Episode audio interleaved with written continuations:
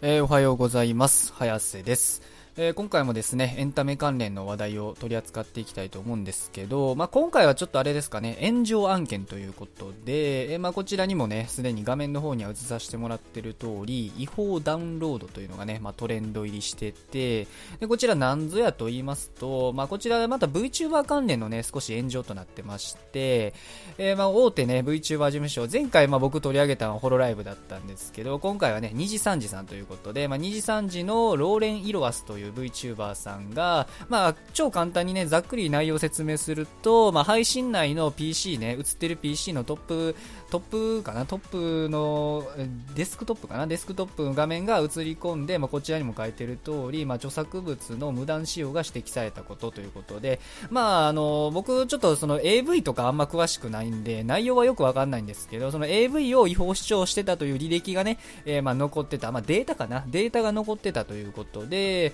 えー、まあ、そちらがね、ちょっと炎上になってるということなんですけど、うん。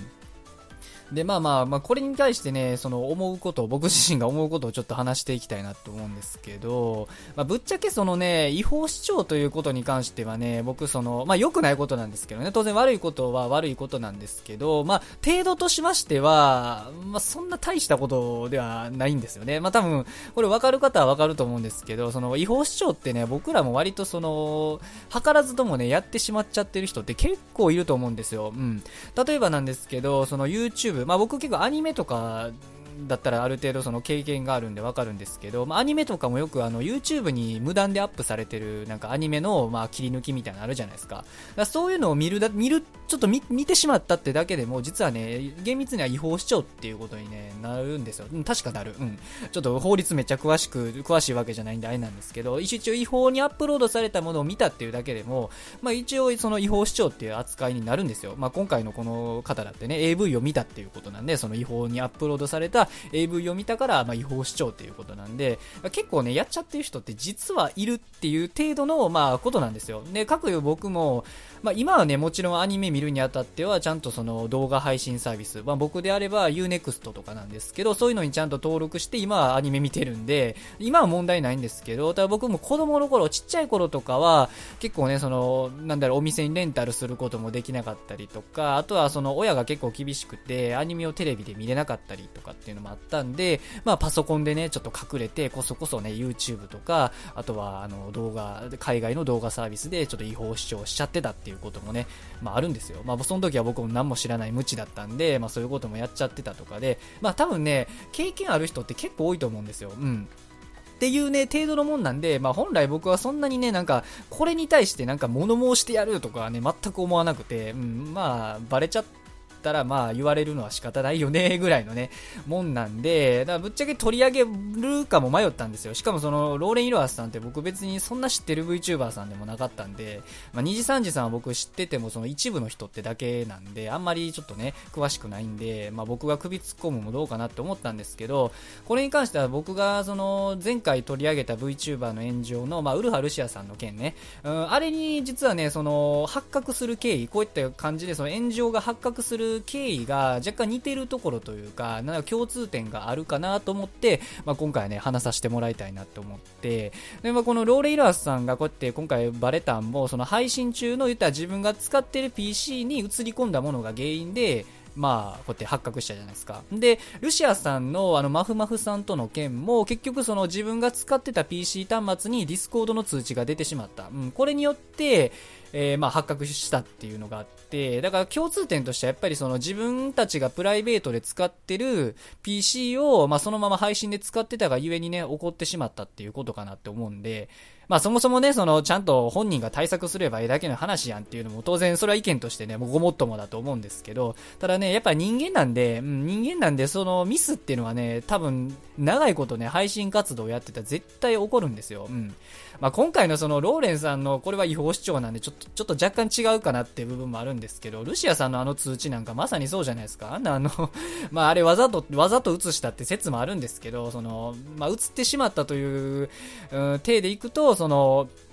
やっぱりね、あの、あれって本人がいくら気をつけてても、結局その、なんかあれアッなんかアップデートされたがゆえに起こったかとかそういう噂もあったんで、まあとにかくそういうのもね、いろいろあって、まあ多分ミスっていうのは絶対あるんですよ。うん、VTuber さんってちょこちょこあるじゃないですか、そういうミスとかね。まあ、結局 VTuber さんも、まあ中身は人間なんで、そんな完璧超人な AI っていうわけではないんで、だからミスはするんですよ。うん、絶対ね。長いこと活動してれば。で、そういうのをね、やっぱ少しでも、その、防ぐっていう意味では、やはり僕はね、その、事務所側、だから運営側が、実はね、とあること、あることをしっかり徹底すれば大丈夫、少しでも防げるようになるんじゃないかなって思ってて、うん、まあもう多分分かってる人は分かってると思うんですけど、やっぱあの、PC 端末とかそういうゲームで使う、配信で使う端末とプライベートで本人たちが持ってる端末っていうのは僕はね、分けさすべきじゃないかなってね、うん、特に最近思うんですよね、こういろいろな経緯があって、うん、いろんな炎上の仕方があってね、思うことで、うん、なんだろうね、その、まあ、あれですよ、何回も言いますけど、ローレンさんのこの違法視聴っていうのを僕は擁護する気は全くなくて、まあ、それは良くないことだとは思うんで、当然、あかん、ダメなんですけど、ただでもまあ、その程度としてはね、まあ、大したことないわけじゃないですか。だから、こんなんでいちいちね、言うたら炎上するんも、なんか、アホらしいじゃないですか、言うたら。うん、アホらしいとは思うんで、で、まあ、特にその、ローレンさんのともかく、るしあさんのあの、ディスコードの通知なんか、あんなのなんか、もともと、ぶっちゃけ僕らからしたら、どうででも、ええことじゃないですか、ぶっちゃけね。なそんなんでね、やっぱ炎上するんって多分まあくだらないことやと思いますし、うん、まあ嫌な気持ちになる人も、なる人もおると思うんで、で、何より僕がその端末を一緒にしてることによって一番何が良くないかなっていうと、これはそのなんだろう、あの VTuber やからこそっていうの理由があって、やっぱその、どうしてもプライベートで使ってる端末ってなってくると、やっぱりそのね、あの VTuber としてのキャラクター以外にもその中の人、言うたら中の人を演じてる人が、言うたら何をしてるかとかもぶっちゃけ見えちゃう人は見えちゃう内容になってると思うんで PC の中中身なんてね、うん、そうなってくるとなんかその VTuber のキャラとなんか中の人のあれがなんかごちゃ混ぜにねなってしまうっていう部分があってだからどうしてもその VTuber としてしっかりキャラ作りせっかくしてても、そんな PC の情報一つで、なんか中の人と混ざっちゃうみたいなね。うん、っていうのはね、僕はその VTuber のあり方としてはね、あんまりその良くないことかなってね、思うんで、まあ僕自身、僕個人としてはぶっちゃけね、あの、中の人の件も含めて僕は VTuber というものは楽しいと思ってる派なんで、僕自身はいいんですけど、ただまあ、人によってはね、やっぱその VTuber ってとしてちゃんと住み分けてほしいっていうね、ちゃんと演じ演者と VTuber はしっかり住み分けてほしいっていう人は絶対そういう層はおると思うんで、だからそういう層に配慮するんであれば、やっぱ企業がね、端末をしっかり分けさせるっていうことを、うん、徹底するべきな、徹底ね、していくっていうことを今回のいろんな件で考えていくべきなんじゃないかなっていうのはね、僕は思いますよね。うん、まあ、あの、2次3次さんもホロライブさんもね、まああの、お金がないね、なんか、出来たての事務所とかやったらね、しゃあないかなって思うんですけど、ぶっちゃけその、ホロライブとか2次3次さんって、今言ったら一番勢いのある、まあ、大手2社じゃないですか、2社というか、大手2つの事務所じゃないですか。だから、その、演者に言ったら、その、端末を分けさせるみたいなね、お金を提供、資金を提供するっていうことは、うん、不可能じゃないと思うんですよ、ぶっちゃけ。うん、散々儲けてはると思うんでね、そら、あんだけ人気なんで。うん。で、まあ、それがもしね、その、なんだろう、PC 端末自体を提供するもよし、で、まあ、その、なんだろう、自分の好みのカスタマイズした PC を使いたいっていう人は、その、お金だけ提供して自分で買ってねっていう、ちゃんとわ、あの、自分で選ぶもいいけど、とにかく、配信とプライベートの端末は絶対に分けてくださいっていうのを、うん、徹底していくべきなんじゃないかなとね、僕は思いますよ。うん。うん。まあ、何回も言いますけど、ローレンさんの違法主張自体は肯定はしてませんので、それは良くないことだとは思うんですけど、ただそのね、